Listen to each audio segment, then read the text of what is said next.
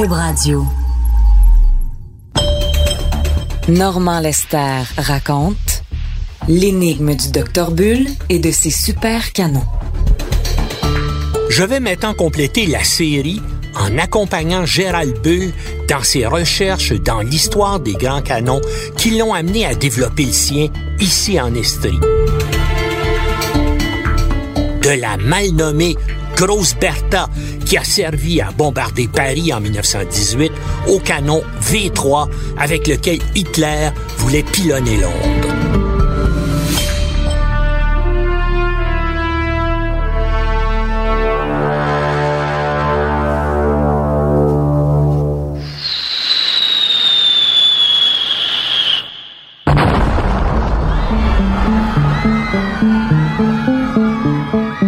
Le 23 mars 1918 à 7h17 du matin, avec un fracas qui est entendu dans tout le centre de Paris, un premier obus tombe sur la place de la République. 15 minutes plus tard, une nouvelle explosion de même intensité secoue de nouveau Paris. Le projectile tombe cette fois rue Charles V, puis un troisième éclate boulevard de Strasbourg à deux pas de la gare de l'Est. Jusque-là, Paris n'avait été bombardé que par des avions ou des dirigeables allemands et les Parisiens pensent d'abord que la ville est la cible d'un aéroplane, comme on disait alors, d'un type nouveau, volant à très haute altitude, ce qui expliquerait que personne ne l'a vu. Dès les premières explosions, les affaires s'arrêtent dans toute la capitale. Les boutiques ferment leurs portes. Paris retient son souffle.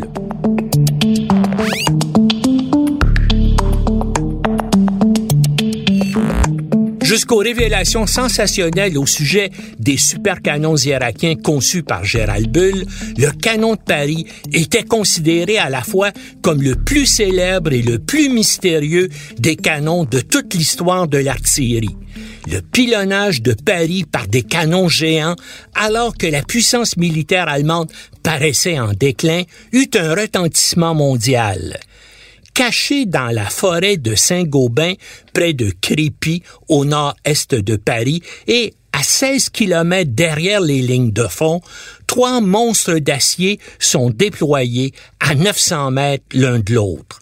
Les canons sont réglés sur le palais de justice de l'île de la Cité, dans le centre de la capitale, pour une distance phénoménale de 121 kilomètres.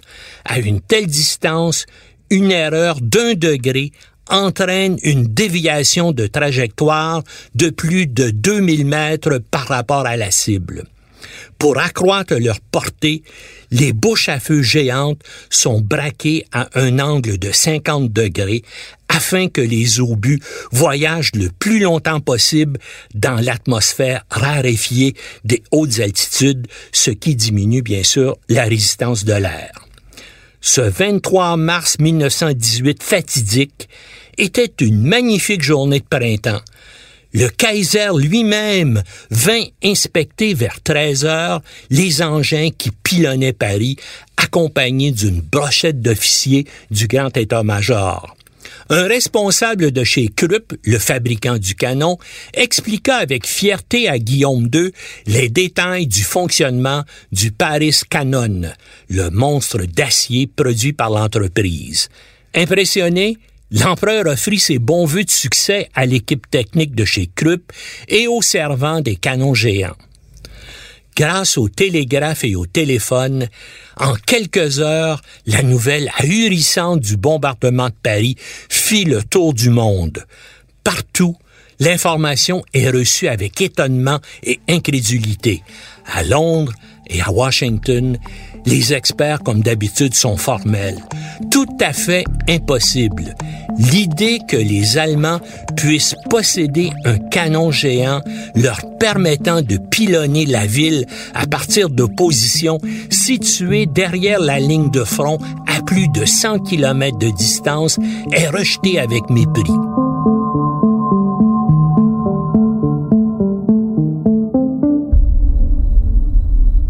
Riposte française, cependant, ne s'est pas fait attendre. Le lendemain, le 24 mars 1918, alors que les ingénieurs et les scientifiques de chez Krupp discutent avec des officiers rassemblés dans une clairière à proximité de l'un des canons, des obus français se mettent à pleuvoir. Les premiers éclatent à quelques 200 mètres de distance sans faire de blessés. Mais un projectile de la troisième ou de la quatrième salve blesse des artilleurs allemands. Durant la période où les canons furent dans la forêt de Saint-Gobain, les Français tirèrent ainsi une centaine d'obus contre la batterie sans parvenir à causer d'autres pertes. Mais un obus explosa à l'intérieur d'un canon géant, faisant plusieurs victimes parmi les artilleurs. Les Français avaient assez rapidement déterminé l'emplacement général de la batterie, mais ne réussirent pas à la localiser avec précision des bombardements aériens et des tirs de contre-batterie sur la forêt de Saint-Gobain ne réussirent jamais à réduire au silence l'arme secrète du Kaiser. Dans les jours qui suivent, les journaux parisiens s'efforcent d'éclaircir le mystère autour de ces tirs et avancent diverses hypothèses. Un journal propose une explication fumante. Les obus qui frappent la ville sont tirés à partir d'un obus plus gros qui sert en quelque sorte de canon volant. Une sorte d'obus fusée à étage avant la lettre du type que Gérald Bull devait concevoir dans les années 60 à Highwater au Québec. Plus prosaïque, un autre quotidien se contente d'affirmer que les obus sont tirés par des canons dissimulés dans des carrières abandonnées ou dans des secteurs densément boisés de la région parisienne. Une troisième hypothèse sensationnelle voulait que les projectiles soient tirés par un canon pneumatique silencieux installé au cœur même de la capitale. Des recherches furent même entreprises dans la région de Paris par des journalistes et des militaires pour trouver où se cachait ce fameux canon.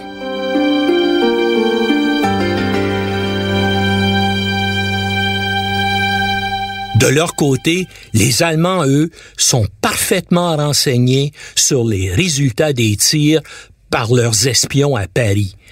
L'initiateur du projet de bombarder la capitale française à l'aide d'un canon géant, le colonel Max Bauer, chef d'état-major du général Ludendorff, écrira après la guerre, je le cite, nous avions des agents rémunérés dans Paris qui avaient l'ordre de nous faire des rapports à la première occasion.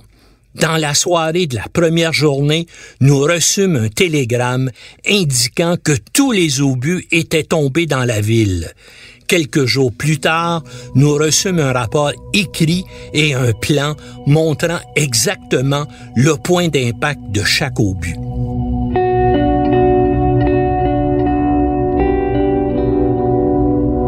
Le pilonnage stratégique n'eut aucun effet appréciable sur l'effort de guerre ou sur le moral des Français, mais les Parisiens furent horrifiés par les pertes de vie qu'ils causèrent. Ainsi, la capitale fut plongée dans un état de stupeur le 29 mars 1918 lorsqu'un obus causa en plein office du vendredi saint, l'effondrement de la voûte de l'église Saint-Gervais près de l'hôtel de ville, bilan horrible, 88 morts et 68 blessés parmi les fidèles. Le bombardement se poursuivit de façon intermittente pendant plus de quatre mois. Le 9 août 1918 à 15h30, le dernier projectile fut tiré en direction de Paris. Les canons géants allemands auront tiré 351 obus sur la ville, causant la mort de 256 personnes et en blessant 620. Les Parisiens de la Grande Guerre ont su composer stoïquement avec la menace. Comme un quart de siècle plus tard, les Londoniens sous les V1 et les V2. Certains historiens pensent que les canons de Paris avaient été conçus comme armes de terreur destinées à briser le moral des Français. D'autres ont avancé l'hypothèse que les stratèges allemands espéraient provoquer par ces pilonnages un exode massif de Paris pour désorganiser le transport routier et ferroviaire essentiel à l'effort de guerre.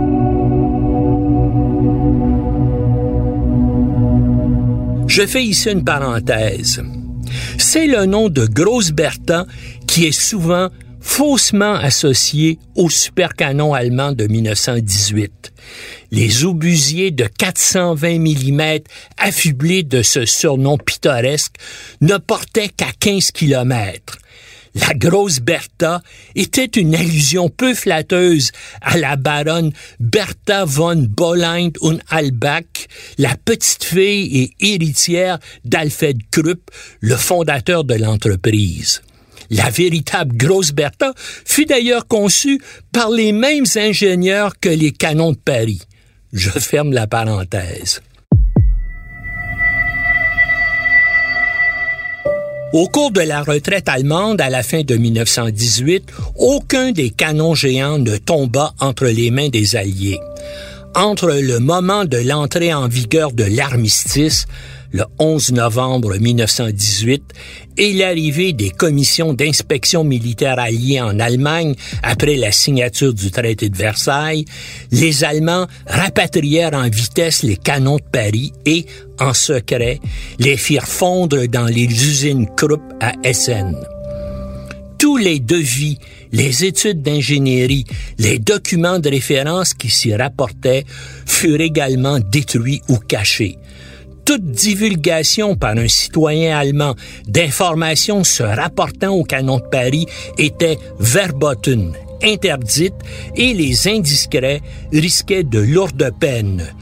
Deux Allemands seront d'ailleurs condamnés par une cour de Leipzig à des peines de prison pour espionnage. Ils avaient communiqué à une puissance étrangère des renseignements au sujet du canon de Paris.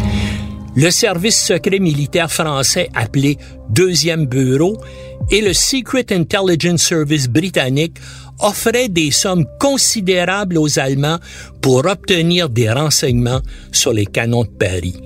La France et l'Angleterre se lancèrent dans les années qui suivirent la Grande Guerre dans des programmes destinés à égaler ou à surpasser le canon géant allemand, les Français obtenant des résultats significatifs mais les recherches militaires ne soulevaient guère d'enthousiasme après l'hécatombe de 14-18. Les stratèges alliés citèrent les effets négligeables des obus tombés sur Paris pour conclure que les canons à portée étendue avaient une utilité militaire négligeable.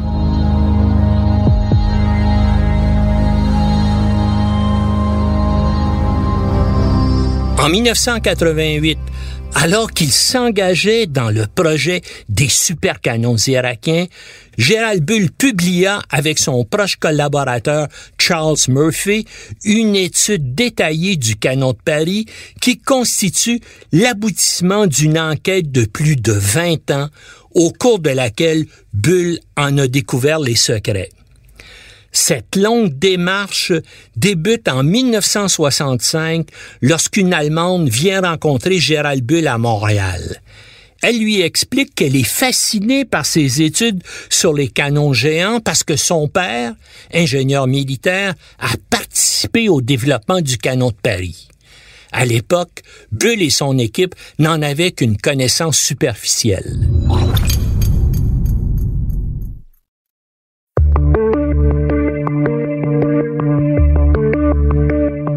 Est captivé par le premier supercanon de l'histoire.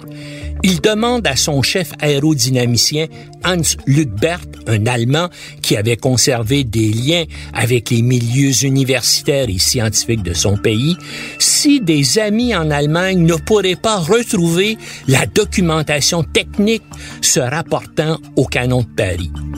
Avec la collaboration des archives du groupe Krupp, Luc Bert réussit à retracer les dossiers du professeur Fritz Rosenberger qu'il avait conçu. il faudra 18 mois de travail de détective ponctué de voyages en Allemagne pour que Bull obtienne finalement les renseignements qu'il recherchait sur le canon géant. Ces documents vont aussi lui permettre d'étendre son enquête et de découvrir les secrets des supercanons allemands de la Seconde Guerre mondiale.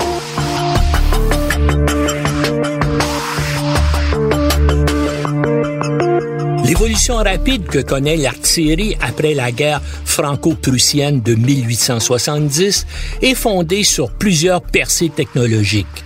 La mise au point de poudre sans fumée augmente la cadence de tir l'invention de la culasse à vis qui va permettre un chargement plus rapide de la pièce et l'apparition en 1897 d'un frein hydropneumatique sur les canons français de 75 mm va marquer la naissance de l'artillerie moderne. Dans les premières années du 20e siècle, les canons des grands cuirassés atteignent un niveau de rendement jamais dépassé de façon significative depuis. Les normes de l'OTAN actuelles dans le domaine de l'artillerie de longue portée s'inspirent encore directement du système mis au point à la fin du 19e siècle par les Français qui le transmirent aux Américains en 1917 ces normes considèrent que le calibre de 155 mm est le calibre limite pour l'artillerie de campagne à longue portée. Même si d'autres pièces d'artillerie de campagne plus lourdes furent à l'occasion mises en service après la Seconde Guerre mondiale, comme ce fut le cas pour le canon atomique américain de 280 mm, ces systèmes ne constituèrent que des exceptions à la règle.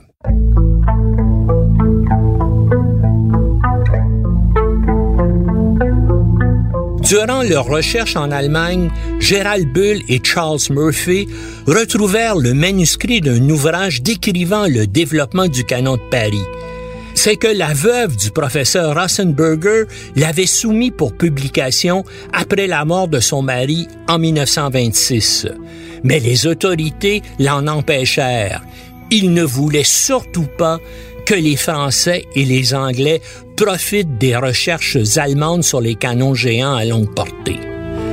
Les documents du professeur Rosenberger allaient fournir à Bull les informations qui lui manquaient pour reconstituer la géométrie du canon de Paris.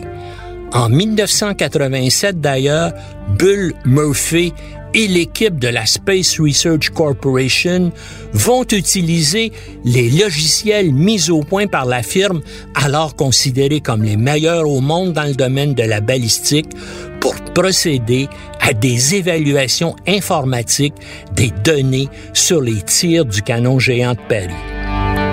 Alors qu'on pourrait penser que la Space Research Corporation et Bull avaient en 1987 des préoccupations plus immédiates, l'entreprise et son fondateur se livraient à des études informatiques sur l'artillerie allemande de la Première Guerre mondiale. On peut penser que ces recherches dans le passé avaient des implications directes et fort contemporaine sur les programmes d'artillerie que menait la SRC pour l'Irak.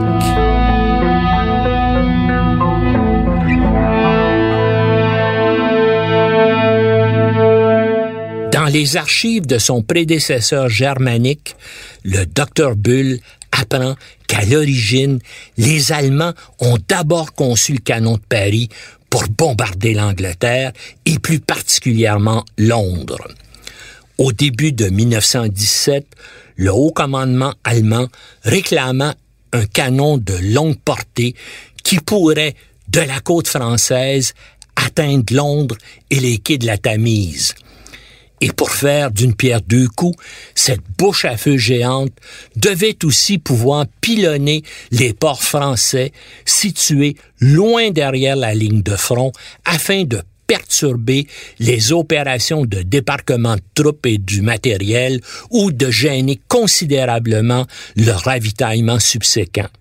Le docteur Rassenberger envisageait d'allonger les tubes de 9 mètres et d'expérimenter avec des obus à culot profilés afin de réduire la traînée. Ces modifications auraient permis une portée de 142 km. Ces canons améliorés auraient pu donc, comme le réclamait le grand état-major, pilonner Londres à partir de Calais.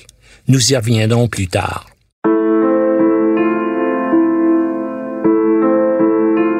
Rosenberger consacre une partie importante de son étude retrouvée par Bull à décrire la proposition de développer en 1916-1917 un obus sous-calibré à sabot. Cette approche extraordinairement novatrice ne sera retenue par les Allemands que 25 ans plus tard durant la Seconde Guerre mondiale. L'emploi des obus sous-calibrés à sabot s'étendra ensuite à toutes les armées du monde. En conclusion de son étude sur le canon de Paris, Gérald Bull note qu'il constituait un exploit technologique remarquable pour son époque, nonobstant son inefficacité sur le plan militaire. Je le cite, Les obus atteignirent une altitude maximale de plus de 42 km à l'apogée de leur trajectoire vers Paris. Il s'agissait de la plus haute altitude au-dessus de la surface de la Terre jamais atteinte par un projectile lancé par l'homme. Fin de citation. Les obus du canon de Paris conserveront ce record jusqu'à ce que la fusée allemande V2 soit mise au point durant la Seconde Guerre mondiale.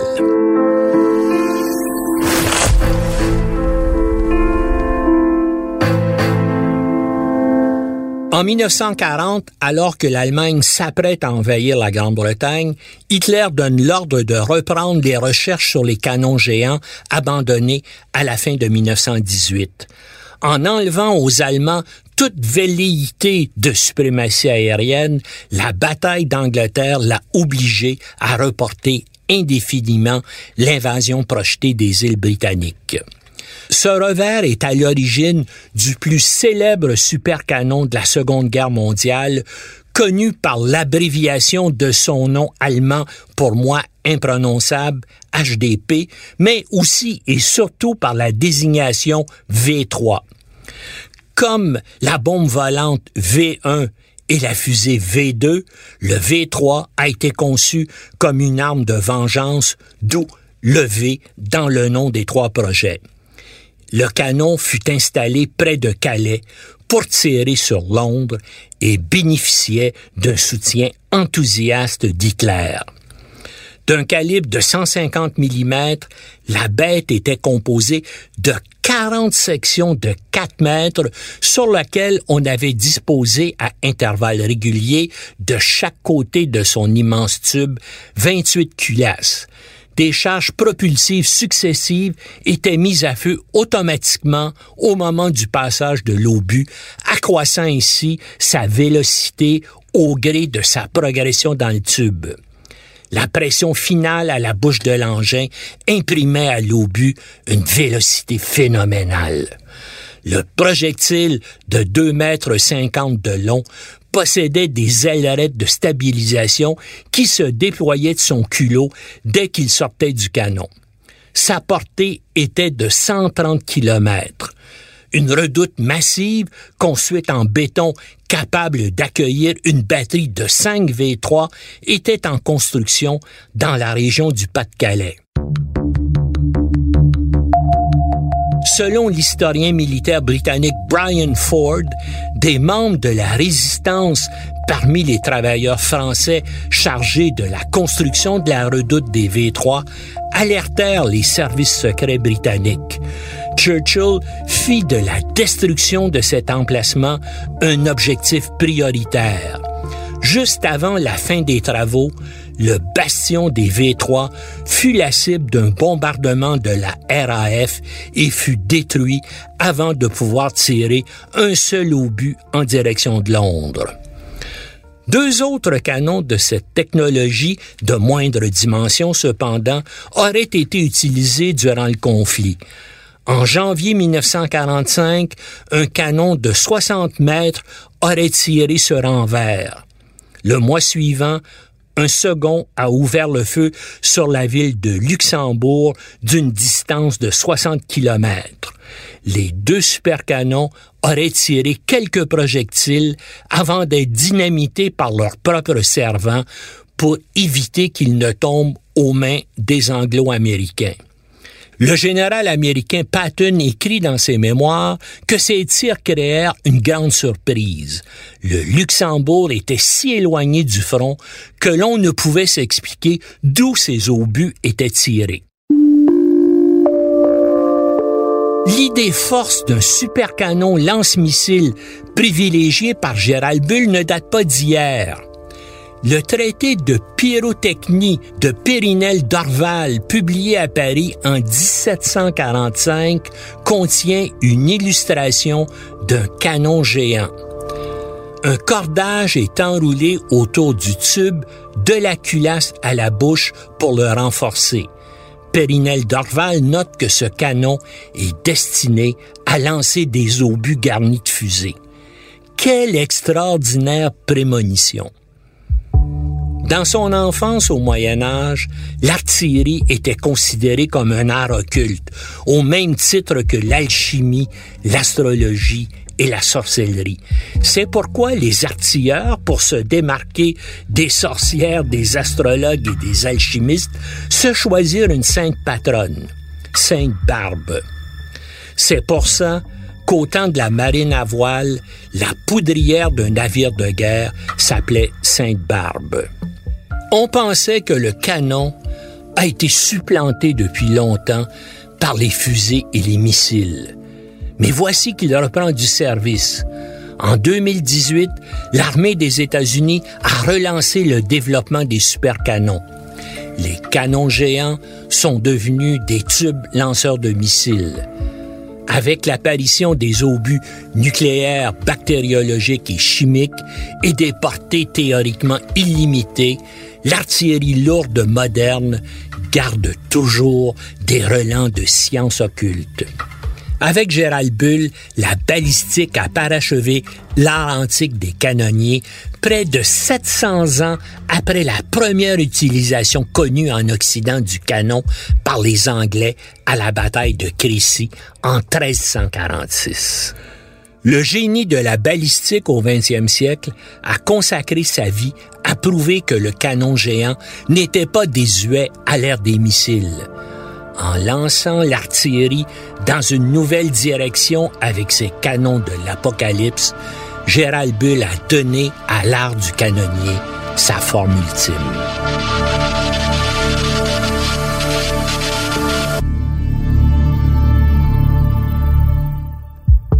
les agents secrets ont été présents dans tous les épisodes de la série jusqu'ici. Ils vont maintenant en prendre la vedette. Dans les six prochains épisodes, je vais m'intéresser à l'espionnage russe au Canada de la Seconde Guerre mondiale à aujourd'hui, d'une guerre froide à l'autre.